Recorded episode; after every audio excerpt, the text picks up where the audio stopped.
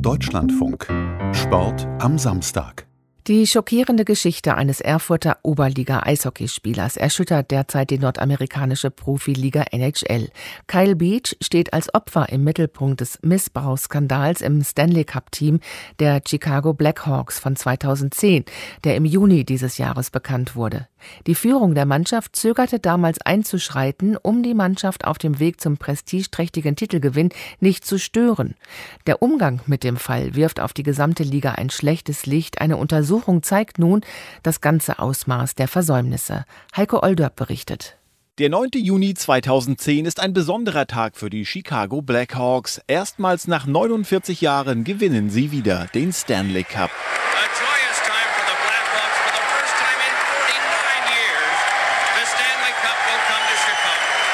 Während Spieler und Verantwortliche jubeln, ist Kyle Beach zutiefst verletzt. Der damals 20-jährige Nachwuchsspieler war nach eigener Aussage einen Monat zuvor, im Mai 2010, von Brad Aldridge, dem Videocoach der Blackhawks, sexuell missbraucht worden, wie er diese Woche dem kanadischen Fernsehsender TSN sagte. Ich fühlte mich alleine und hatte niemanden, an den ich mich wenden konnte. Als 20-Jähriger kannst du dir nicht vorstellen, in diese Situation gebracht worden zu sein von jemandem, jemandem, der dir eigentlich helfen und dich zu einem besseren Eishockeyspieler machen soll. Die vereinseigenen Richtlinien zu sexueller Belästigung besagen, dass sämtliche Vorfälle diesbezüglich, Zitat, sofort und gründlich zu untersuchen seien. Obwohl Beach das Vorkommnis umgehend bei Al McIsaac, dem Director of Hockey Administration, gemeldet hatte und dieser ihm versicherte, die Angelegenheit an die Personalabteilung weiterzuleiten, passiert zunächst nichts.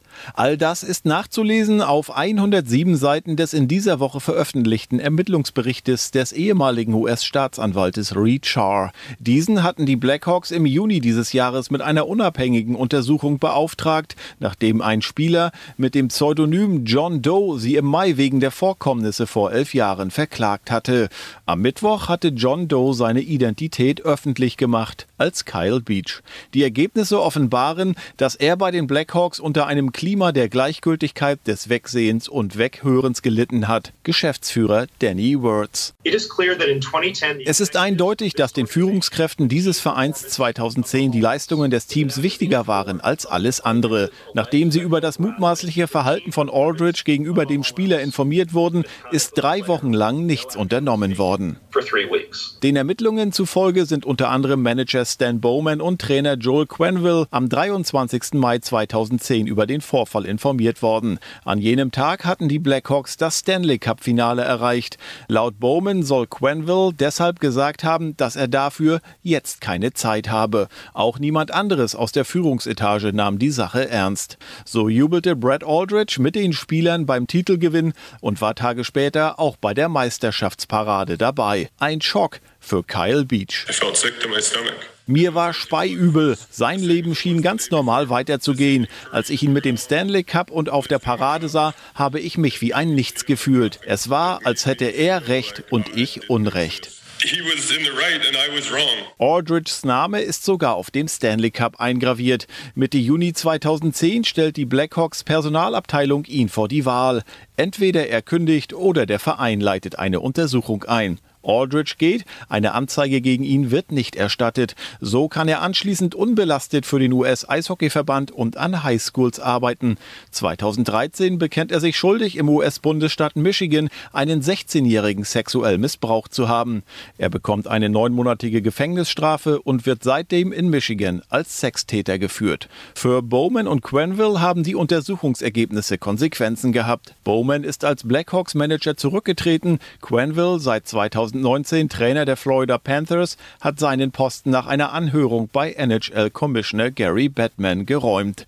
Auffällig ist, dass ehemalige Blackhawks-Profis, die ihre Karrieren beendet haben, sehr detaillierte Erinnerungen an die Vorkommnisse damals haben. Quenville hingegen will erst in diesem Sommer davon erfahren haben. Und auch die Stars seiner Blackhawks-Meistermannschaften von 2010, 2013 und 2015 Patrick Kane und Jonathan Taves geben sich ahnungslos. Er habe nichts gewusst, betont Kane, und an angebliches Mobbing sowie homophobe Verunglimpfungen gegenüber Beach könne er sich nicht erinnern. I didn't know anything at the time and as far as like the bullying and different comments, um, I don't remember any of that either. Kane spielt noch bei den Blackhawks, Kapitän Taves ebenso. Rückblickend wünsche ich mir, wir hätten mehr für ihn tun können. Es soll keine Entschuldigung sein, aber die Wahrheit ist, viele von uns waren einfach darauf fokussiert, Eishockey zu spielen. Kyle Beach hat jahrelang versucht, den Vorgang zu vergessen, nicht darüber zu reden und seine seelischen Schmerzen zwischendurch mit Alkohol und Drogen betäubt. Er hat sich nicht nur von den Blackhawks im Stich gelassen gefühlt, sondern auch von der NHL und der Spielergewerkschaft.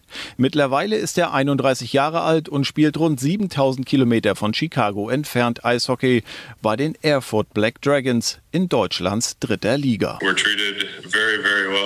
Meine Freundin und ich werden hier sehr gut behandelt. Das Management tut wirklich alles, damit wir uns sicher und dazugehörig fühlen. Und das ist etwas, was ich sehr zu schätzen weiß. NHL-Boss Batman will heute mit Beach reden. Don Fair, Chef der Spielergewerkschaft, auch. Und die Chicago Blackhawks haben darum gebeten, den Namen Brad Aldridge vom Stanley Cup zu entfernen. Heiko Older berichtete und auch in einem anderen US-amerikanischen Missbrauchsskandal soll es eine unabhängige Untersuchung geben, und zwar über den internen Umgang mit angezeigten Vorwürfen im Frauenfußball in der Major League Soccer bei den Vancouver Whitecaps. Vorausgegangen waren Anschuldigungen von Mallory Enoch, die in einem Interview mit dem britischen Guardian angegeben hatte, vor und während ihrer Zeit als Spielerin bei den Whitecaps vom damaligen Trainer Busby Jr. sexuell belästigt worden zu sein. Busby ist derzeit Trainer bei der Frauennationalmannschaft Jamaikas.